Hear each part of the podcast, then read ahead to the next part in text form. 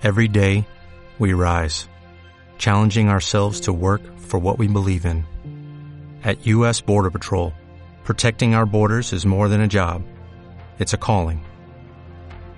Agents answer the call, working together to keep our country and communities safe. If you're ready for a new mission, join U.S. Border Patrol and go beyond. Learn more at cbp.gov/careers.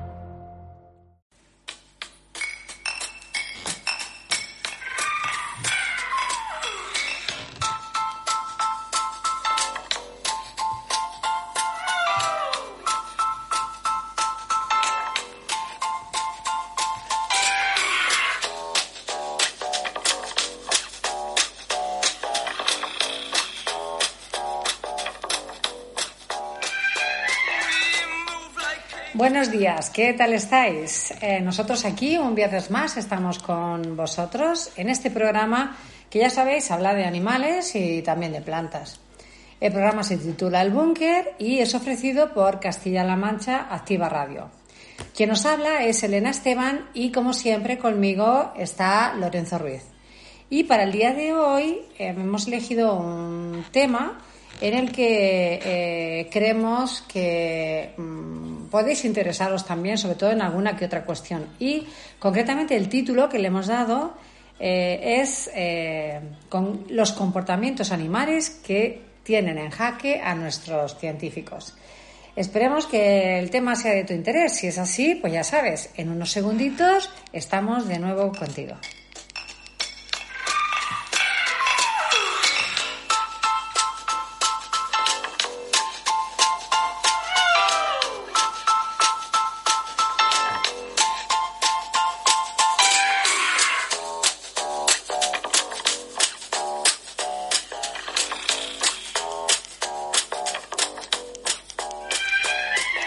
Buenos días, Lorenzo. ¿Cómo estás? ¿Cuánto tiempo, eh? Sí, una semana, una semana desde el pasado programa que, que grabamos.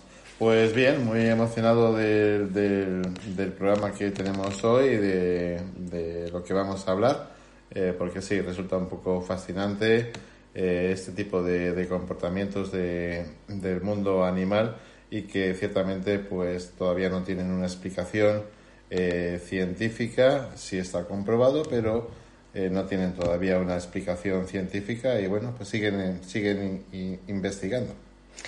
Y es que ballenas, hormigas, gatos, cuervos, perros, ganado, en fin, todos este, estos animales que he nombrado y muchos más tienen comportamientos extraños que mantienen en jaque a nuestros científicos porque es que realmente no saben con exactitud a qué se deben estos comportamientos raros que entienden, entienden que son eh, pues un poco, si no antinatura, un poco eh, peculiares y fuera un poco del contexto o del comportamiento que tienen en general. El comportamiento animal, animal, de hecho, es uno de los campos que, que está estudiando la, la ciencia, ah, pero no solo de determinados animales, como he dicho, sino de todos. Así es. O sea, que el que más y el que menos sí. tiene su, su Además, poquito raro. Sí, y su además, poquito comportamiento raro. Sí, y basta solamente con observar a un perro o observar a un gato eh, durante unos minutos para darse cuenta de que los animales son, son raros. Un perro, un gato, una oveja. Sí, sí. Eso es lo que nos hace quererlos, porque, bueno, pues que después de la observación de pronto nos sorprenden con una cosa que no imaginábamos que, que, que, que podrían hacer o eh, bueno si algún comportamiento incluso en casa o dando un paseo y dices bueno y esto por qué es porque nunca lo ha hecho y fíjate seres que entendemos que son inferiores en, en inteligencia sí, sí. tienen en jaque a estos supercientíficos que en teoría son los más inteligentes de los humanos sí ¿no? sí bueno en, en, sí bueno lo que pasa es que eh, la experimentación a, a veces, eh, eh, bueno, pues bueno, lo vamos viendo en, en, conforme vayamos desarrollando el programa, vamos, vamos anticipando cada cosa. Bueno, vamos a ver cómo es esta lucha sí, sí, vamos anticipando entre los animales y los científicos. bueno, pues mira, ahora, por ejemplo, eh, tenemos el volcán, el volcán de La Palma, este, esta erupción que nos tiene a todos alerta, que estamos todos sufriendo ah, por el pueblo canario. Desde aquí nuestro apoyo y nuestro ánimo a todos ellos.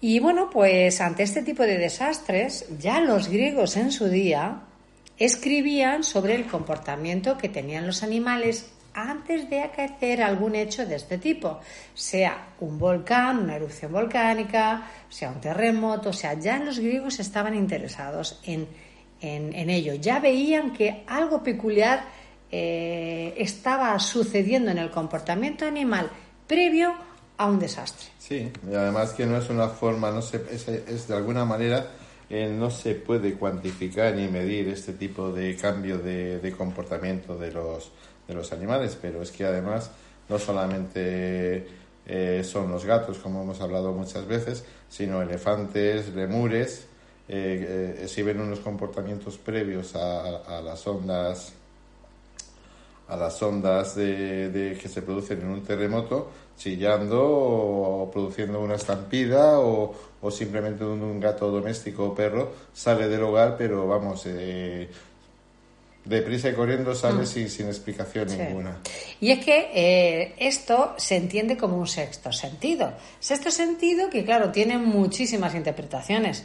Pero la más aceptada es que concretamente son capaces de lo que tú acabas de decir, que perciben ese tipo de ondas que anticipan pues la llegada de un desastre determinado, una sacudida, un choque. Son las ondas de iniciales, las ondas de presión, las que llegan eh, antes de que se produzcan las, las ondas de choque, que es lo que nos encontramos nosotros. Es decir, cuando llegan las ondas de choque, se tambalea toda la casa, ha terminado de tambalearse y bueno, pues eh, nos da el susto, eh, llaman a las emergencias, al 112, de pronto 40.000 llamadas a emergencia. Mire usted que ha terminado mi casa, sí, sí lo sabemos porque han llamado 39.000. Pero antes lo sabe tu gato, tu perro o tu animal. Ah, ¿Y por qué? Ah, hay una buena cuestión. Bueno, pues aquí tenemos a los científicos rascándose la cabeza sin saber qué contestarnos. No saben muy bien por qué es esto. Así que siguen estudiando y siguen estudiando y a día de hoy la inmensa mayoría de estos comportamientos raros no están definidos del todo ni explicados del todo. Sí, es más, estamos hablando de casi una cosa inminente, como hemos dicho con las ondas de presión y de choque, pero hay animales también que detectan eh, semanas antes y, podríamos decir que a lo mejor casi meses antes el, que se produzca un evento de esta, de esta naturaleza como, como puede ser un terremoto. Mm. También otra de las cosas que... que Por ejemplo, recuerdo ahora mismo que que en Sicilia utilizan rebaños de cabras y ovejas para, para detectar eh, movimientos sísmicos. Y en una parte de Italia también, concretamente donde en la zona volcánica, utilizan en las casas normalmente, utilizan entre comillas, tienen varios gatos precisamente para anticipar estos, movimientos, o estas explosiones del volcán. ¿Te acuerdas que esto en un programa concreto lo estuvimos comentando? Sí, sí. Eh, bueno, mm, es verdad que, por ejemplo, eh, La Palma ahora mismo está, está desbastándose, una gran zona de, La Palma está desbastándose, pero también tenemos que recordar que, que este tipo de fenómenos de terremotos o incluso de erupción volcánica, eh, la provincia de Ciudad Real, por ejemplo, es está llena de, de, volcanes. Y de hecho la ciudad real capital se asienta sobre sobre el cono de un volcán. Bueno, pues esperemos que ningún gato, animal de otro tipo, perro, gato, rebaño, lo que sea, nos anticipe la llegada de una erupción. Sí, sería una pena que no pudiéramos utilizar el, como en otros países, el, el, magma ese para, bueno, eh, el calentamiento que produce el magma para, para producir electricidad y producir energía. Bueno, Creo que eso, corresponde a otro, tema, efectivamente. Siguiendo con el tema que nos trae hoy aquí con todos vosotros, eh, otro de los comportamientos que traen de cabeza los científicos y que a lo largo de la historia no han sido capaces de explicarse es la inteligencia colectiva que tienen las hormigas. ¿Qué pasa con las hormigas? ¿Cómo son tan listas? Que suman sus cabezas. Es un insecto además que es ciego. ¿Cómo es posible que sea tan listo? ¿Cómo es posible que puedan hacer un puente entre ellas sin tener a nadie que les guíe, pues lo hacen. Sí, Crean sí. una senda, saben Sí. dónde está la comida, van todas ellas. Sí. O sea, Son los rastros químicos que producen y que se comunican en algunos casos, por ejemplo, con la- lo que estás diciendo tú, con una hormiga en concreto, ese tipo de hormiga que vive en, en Latinoamérica y que es capaz de, de crear puentes eh, con distintos grosores y además mover el puente en función de las hormigas que, y varias veces Eh, además su peso, por cierto. Sí, sí, sí, sí. Y, y- y- y- y- y variar el puente de, de ubicación, es decir, ir corriéndose, desplazando el puente en función de, de que facilite más la, eh, pues bueno, la, la función de ese puente que es ir a por comida y que lleguen antes a la comida y lleguen antes al hormiguero. Y es que al final las hormigas no entienden de la situación general, no saben cómo está su entorno, pero sí saben o sí entienden de conexiones locales entre ellas mismas. Sí, sí. Pues ahí tienes a los científicos Sí. que todavía no saben ni, ni por qué ni de qué manera con exactitud hacen esto las hormigas. Bueno, pues eh, posiblemente a lo mejor dentro de unos años o unos siglos o unos miles de años no lo descubran y, y para aquellos que estén en aquella época, pues, pues ma, pues era tan fácil esto. Y luego... Pues nada, señores científicos, a ver si son capaces ustedes de explicarnos este comportamiento en breve, que no deja de ser curioso. Sí, porque curioso. además es un comportamiento que hace muchísimo beneficio a la comunidad de las hormigas. Es un bostezo. ¿Acabas pero... de bostezar? Sí, acabo de bostezar, sí. Pero bueno, Bueno, ¿y eso? bueno, ¿Y te estás pues, aburriendo? no, ¿Tienes no, hambre? no, no me ¿Tienes estoy- frío? No. ¿Qué te pasa? No, no, no, estaba, es, es solamente la presentación de, de la otra de la otra curiosidad que, que, que Ah. observan los científicos y que, que están investigando a ver por qué se produce el bostezo. Mm, o sea que por eso no sé yo por qué ha bostezado. Claro, era un anuncio. era anunciar cuál era el siguiente eh, cosa especial que hacen los animales. Claro, porque el bostezo no es exclusivo nuestro, sino de todos. Sí, sí, o sea, de muchos animales es, es, es el bostezo, sí. Bueno, pues el bostezo eh, está también sin explicar, pero ¿qué me dices de ese ruido? Porque hasta los pájaros bostezan. ¿Ah, sí? Sí, sí, sí. ¿De verdad? Eh, sí, sí. No, perdón, yo no he visto, ni- Sí. no lo dudo, ¿vale? Algunos pájaros, pero no he visto sí. bostezar a ningún pájaro. Yo tampoco porque normalmente están muy altos en los árboles, pero, pero la gente que lo has estudiado dicen que sí, que bostezan. ¿Estás seguro de eso? Sí, sí, sí. ¿No será que te has tomado un vino de más? No, no, no, no Vale. soy abstemio desde, desde hace, bueno, pues desde que nací, prácticamente. Bueno, pues aparte de los bostezos, eh, ¿qué me dices de ese comportamiento? De ese, ¿Te suena un rrrr? ¿A qué te suena eso? Sí, pues ese es el ronroneo de los gatos, de los que, de- del que hemos hablado en, en algunos programas con bastante, eh, bastante de una forma extensa.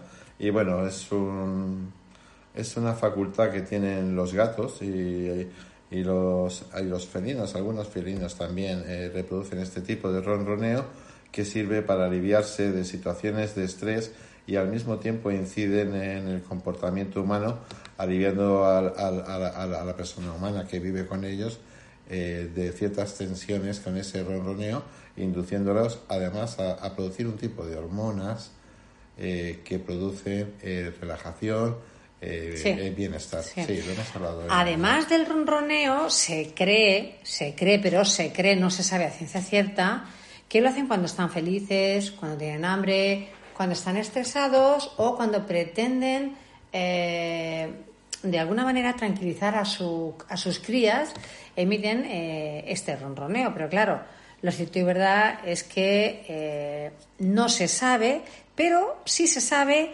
que es una forma de estimular la regeneración, y ahí lo dejo, de los tejidos. Y de los huesos también. Alucinante. Sí, sí, es alucinante.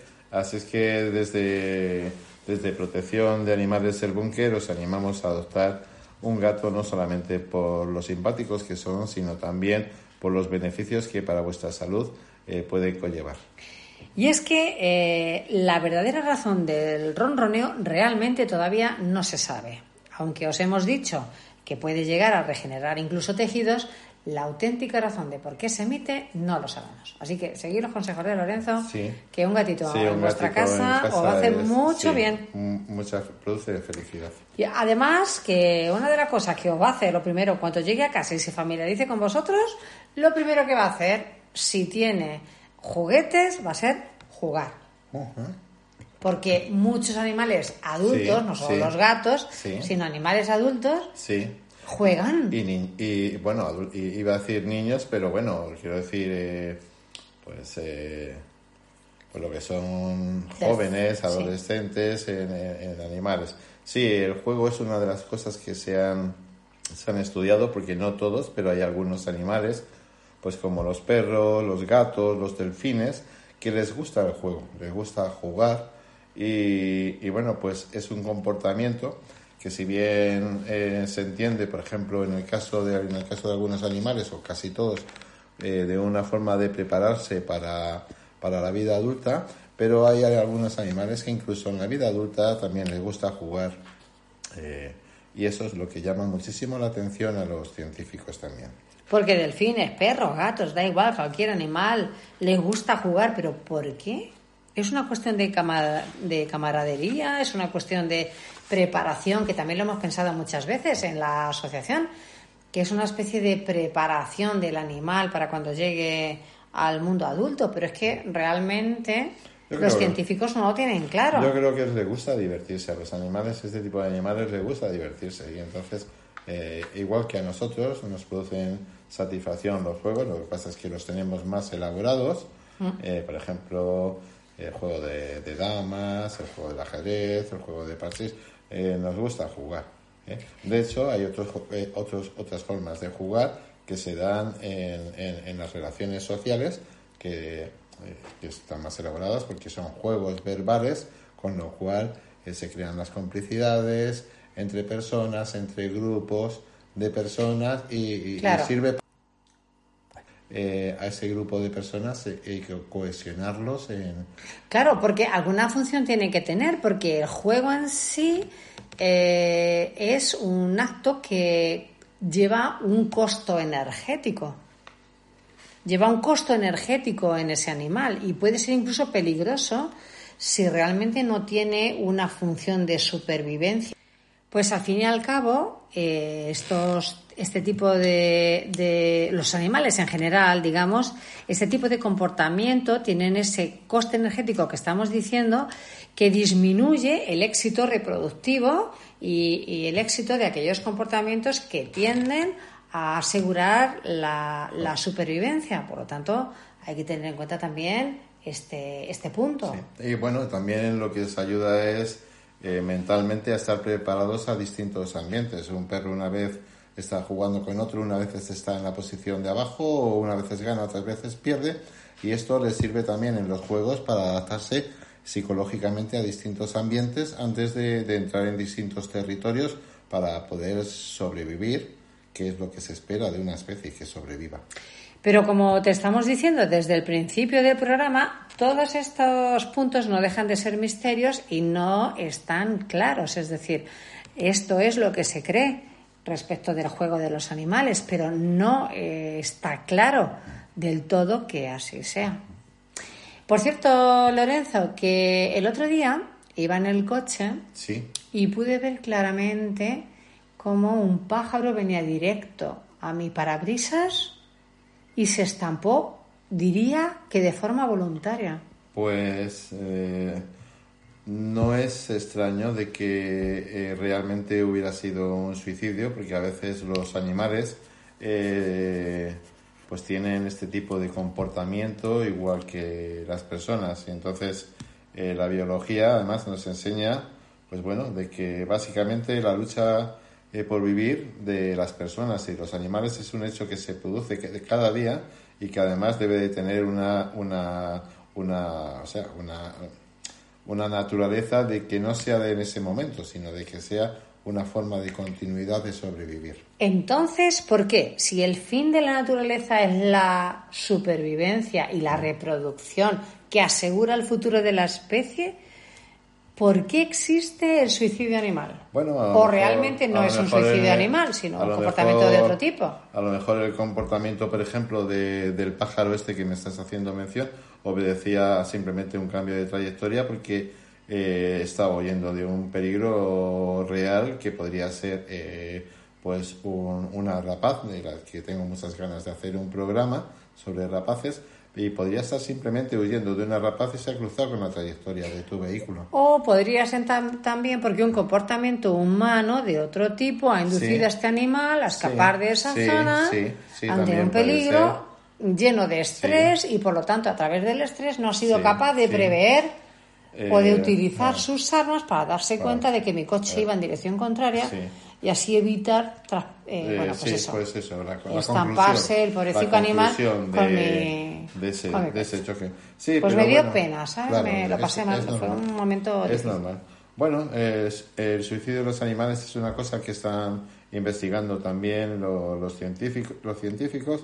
Y bueno, pues todos conocemos los casos de, de, de ballenas que se quedan varadas en, en las playas, eh, delfines, incluso orcas y otros animales que, bueno, pues que de una forma extraña eh, ponen o son puestos, pues eh, eh, ponen fin a su vida o la vida pone fin, les pone fin a ellos. Pero ¿no? en el caso de las ballenas, delfines, varados y tal, yo tengo entendido, no sé hasta qué punto es así o no, que es debido a las ondas que emiten determinados eh, radares de navíos o embarcaciones Sí, de sí, todo tipo sí, que pululan por el mar y que hacen o interfieren en las ondas que entre ellos se emiten, dándoles lugar a, a- a errores que desembocan precisamente en, en unos cambios de ruta por parte de estos animales o de algunos de estos animales que al final lo que hacen pues es eso, Claro. llegar a donde no deben, Claro, es por ejemplo es que, a llegar a vararse pues en cualquier costa, ¿no? Porque están completamente aturdidos, o sea, no...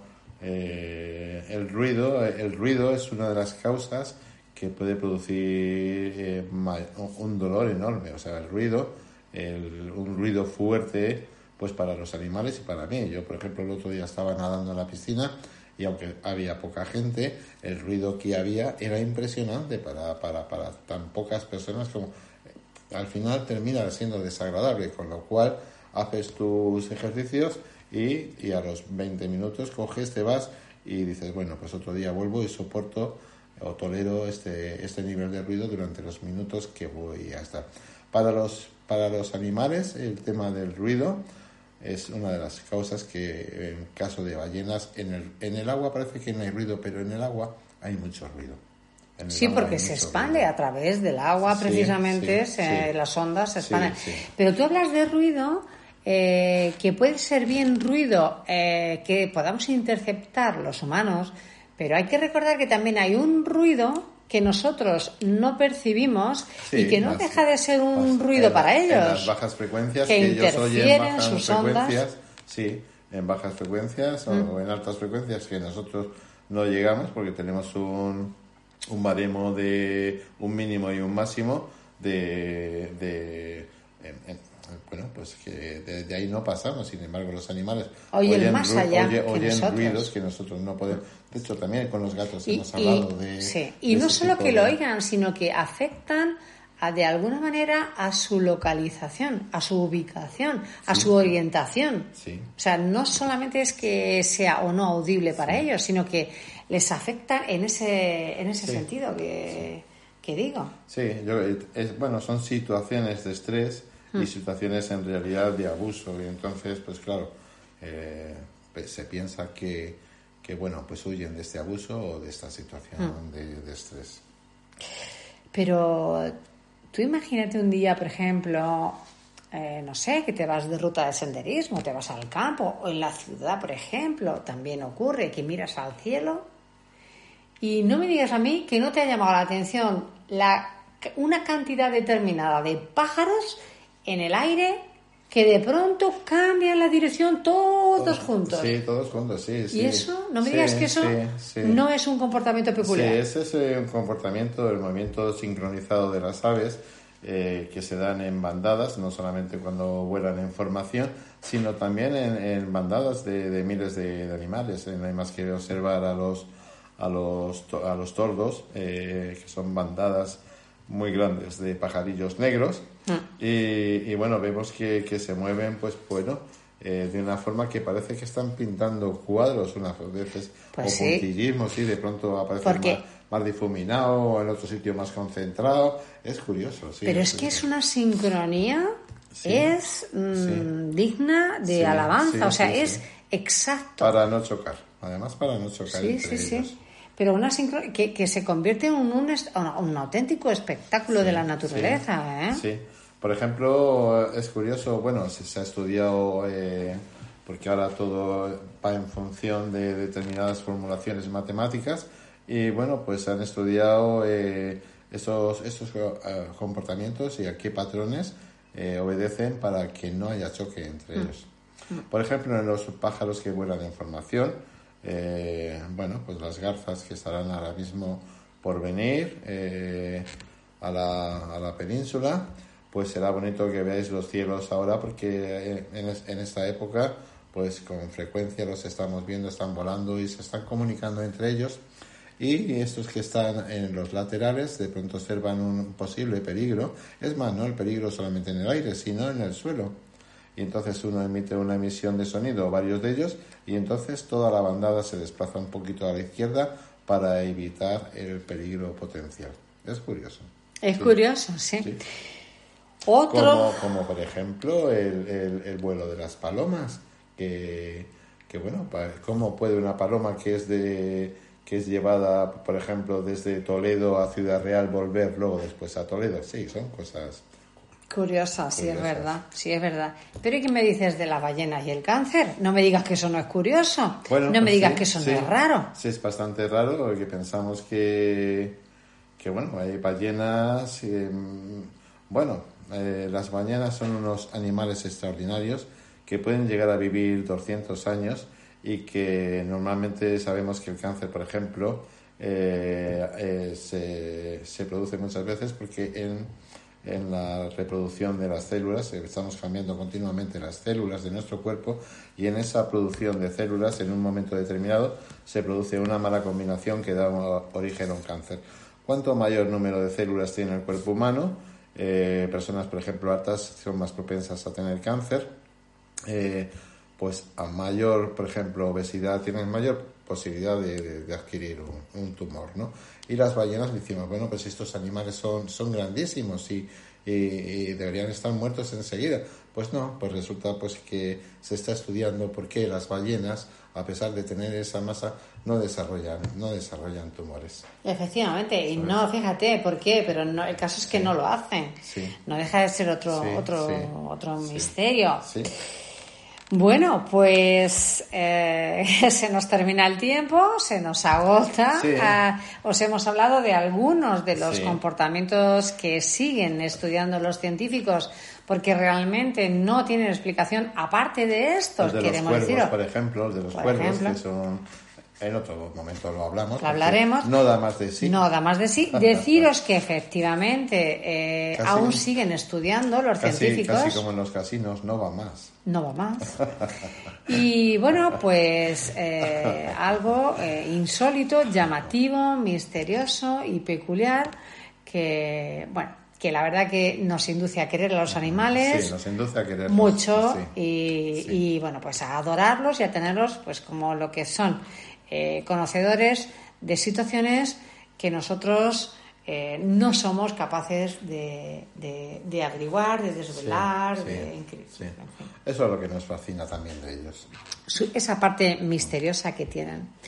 Amigos, hasta aquí el programa de hoy. Eh, Lorenzo, mm, ¿tiene, no sé si tienes alguna cosilla más que, pues decir a nuestros pues amigos. Sí, sí que tenemos unos teléfonos de protección de animales el búnker donde puedes hacerte socio voluntario eh, donde puedes eh, eh, mandarnos un mail solicitarnos lotería de navidad que hace dos años pues algo hombre algo tocó algo tocó y bueno pues estamos animados también este año a que a que bueno pues que los socios o, personas que oís el programa pues que adquiráis la lotería que nos sirve para alimentar luego a los animales en nuestro refugio. Podéis llamar a los teléfonos 616 46 45 17 y 615 45 3250. Sí, ¿no? sí, gracias por la ayuda. Amigos, eh, hasta aquí el programa de hoy. Ha sido un auténtico placer, como siempre, el estar con vosotros, el hablar de animales y, y de plantas, como hacemos en otras ocasiones, y con muchísima ilusión y deseo os esperamos de nuevo el próximo viernes. Esperamos que tengáis una muy feliz semana. Hasta entonces, adiós amigos.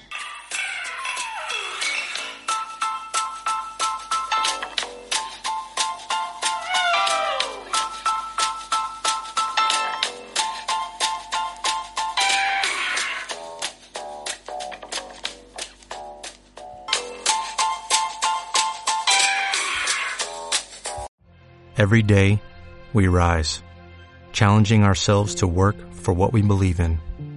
At U.S. Border Patrol, protecting our borders is more than a job, it's a calling.